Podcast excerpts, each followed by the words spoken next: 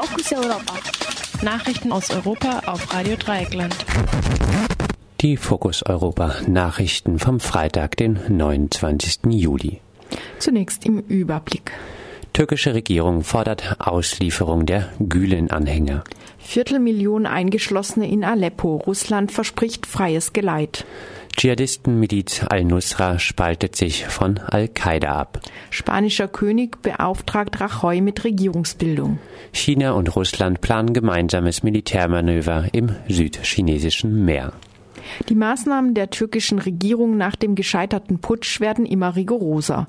Erdogan, der mittlerweile den in den USA im Asyl lebenden Prediger und Begründer der Gülen-Bewegung Fethullah Gülen für den Putsch hauptverantwortlich macht, hat nun die deutsche Bundesregierung dazu aufgefordert, in Deutschland lebende Anhänger Gülens in die Türkei auszuliefern. Der türkische Außenminister Cavusoglu konkretisierte diese Forderung in einem Interview mit CNN Türk und forderte insbesondere die umgehende Auslieferung von Richtern und Staatsanwälten, die in Deutschland leben und Gülen unterstützen würden. Bundeskanzlerin Merkel äußerte sich überraschend zurückhaltend und sagte lediglich, dass man dieser Forderung nicht einfach so nachkommen könne. Man müsse, Zitat, die rechtsstaatlichen die Prinzipien folgen. Die Türkei verlangte auch von den USA die Auslieferung des in Massachusetts lebenden Gülen. Da es jedoch keinerlei Beweise dafür gibt, dass die Gülen-Bewegung etwas mit dem Putsch zu tun hat, weigern sich die USA, Gülen auszuliefern. Die russische und syrische Armee verbrachten die letzten Monate damit, Aleppo mitsamt seinen rund 250.000 verbliebenen Einwohnern zu Schutt und Asche zu bomben. Nun soll die Bevölkerung aus der Stadt geschleust werden. Syrische Truppen haben die Stadt komplett umstellt. Nur noch wenige Gebiete sind in der Hand der syrischen Aufständischen. Russlands Verteidigungsminister Sergei Shoigu kündigte an, am gestrigen Donnerstagabend mit der Einrichtung von Fluchtkorridoren zu beginnen. Die meisten eingeschlossenen Einwohner trauten dem Versprechen auf freies Geleit jedoch nicht, trotz des Umstandes von jeglichen Hilfsleistungen abgeschnitten zu sein. Insgesamt sollen vier Fluchtkorridore gebildet werden, drei für die verbliebenen Zivilisten, einer für die bewaffneten Truppen der Aufständischen.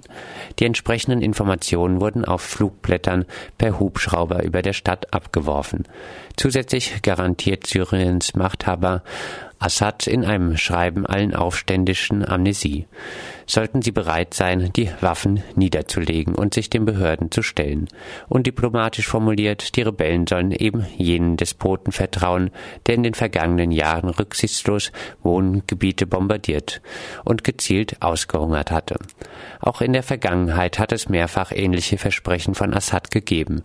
Dass man darauf nichts geben sollte, zeigt jedoch die Tatsache, dass seitdem Zehntausende in den Folterkellern des Regimes verschwunden sind. Das Misstrauen der Bevölkerung gegen das Regime zeigt sich auch dadurch, dass abgeworfene Lebensmittelpakete erst in Krankenhäuser gebracht werden, um festzustellen, ob sie vergiftet wurden. Die in Syrien ansässige islamische Terrororganisation Al-Nusra hat sich vom Terrornetzwerk Al-Qaida losgesagt und sich zudem umbenannt. Der neue Name lautet nun Jabhat Fatah al-Sham. Übersetzt bedeutet das Front zur Eroberung Syriens. Trotz nahezu gleicher Ideologie sind Al-Nusra und der sogenannte Islamische Staat verfeindet. Die Abspaltung von Al-Qaida geschah wohl vor allem aus taktischen Gründen, da man eine Vereinigung mit verschiedenen Dschihadistengruppierungen anstrebt anstrebe und die syrische Revolution verteidigen wolle, wie er Anführer in einer Videobotschaft erklärte. Zudem will man wohl einer zusammengelegten Militäroffensive von Russland und den USA entgehen. Diese hatten Mitte Juli beschlossen, in Syrien gemeinsam gegen IS-Milizen und Al-Nusra vorzugehen. Und nun hofft man anscheinend durch die Lossagung von Al-Qaida einer kombinierten Offensive entgehen zu können. US-Außenminister Sprecher John Kirby ließ umgehend nach der Meldung verlauten, dass sich an den Plänen nichts ändern werde. Zitat, wir haben keinen Anlass zu glauben, dass ihre Ziele oder ihr Handeln andere sind. Aktuell besteht die Al-Nusra-Front wohl zwischen 5000 bis 10.000 Kämpfern. Rund einem Monat nach den Parlamentswahlen in Spanien bleiben nach wie vor konkrete Fortschritte aus. Nun hat der spanische König Ministerpräsident Rajoy mit der Bildung einer neuen Regierung beauftragt, auch wenn Rajoy nicht die absolute Mehrheit im Parlament hat. Bei den Neuwahlen im Juni hatte Rajoys Partei, die konservative PP, sich zwar als stärkste Partei vor den Sozialisten behauptet, die im Dezember verloren gegangene absolute Mehrheit jedoch deutlich verfehlt. Der krasse Verlust an Wählerstimmen liegt vor allem an den vielen Korruptionsfällen innerhalb der Partei und der restriktiven Sparpolitik der vergangenen Jahre.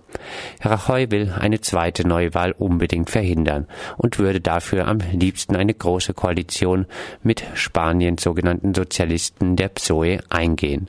PSOE-Parteichef Sanchez teilte König Felipe indes mit, sollte Rajoy im Madrider Parlament kandidieren, würde man mit einem klaren Nein stimmen. Als Alternative bliebe nur noch eine Minderheitsregierung, die jedoch in keinster Weise für politische Stabilität sorgen würde, die das Land dringend braucht. Auch ginge das nur, wenn sich die Sozialisten enthalten würden. Rajoy warnte deswegen eindringlich, dass das Land keine Zeit habe, im politischen Stillstand zu verharren, da man mit der angestrebten Stärkung der Wirtschaft und den Unabhängigkeitsbestrebungen Kataloniens große Herausforderungen gegenüberstehe. Rajoy appellierte aber auch, dass die Bildung einer Regierung, Zitat, nicht allein von mir abhängt. China und Russland planen im September mehrere militärische Übungsmanöver im südchinesischen Meer durchzuführen. In den vergangenen Jahren kam es bereits mehrfach zu gemeinsamen Militärmanövern. Damit soll die Macht der USA im pazifisch-asiatischen Raum zurückgedrängt werden. Die Luft- und Seemanöver sollen die Beziehungen beider Nationen stärken und zudem besser auf Bedrohungen vorbereiten, so das chinesische Außenministerium. Hintergrund der Manöver ist aber zweifellos der nach wie vor anhaltende anhaltende Streit über Felseninseln im südchinesischen Meer, in deren Nähe große Öl- und Gasvorkommen vermutet werden. Vor rund zwei Wochen hatte der Internationale Schiedsgerichtshof in Den Haag geurteilt, dass die gestellten Ansprüche Chinas auf rund 80 Prozent der Region unberechtigt seien. Die Felsen liegen größtenteils in der Nähe zu den Philippinen. China hatte das Urteil ignoriert. Seitdem haben sich die ohnehin angespannten Beziehungen zwischen beiden Staaten nochmals massiv verschlechtert. Insgesamt machen die sechs Staaten Ansprüche auf die Region geltend. China hatte sich wiederholt dafür ausgesprochen, Streitigkeiten bilateral über Verhandlungen beizulegen, gleichzeitig aber massiv die Militärpräsenz in der Region erhöht und Inseln aus Sand aufgeschüttet, um militärische Installationen darauf zu platzieren. Und das waren sie, die Fokus Europa Nachrichten vom Freitag, den 29. Juli zur Verfügung gestellt von unserem Kollegen Jona.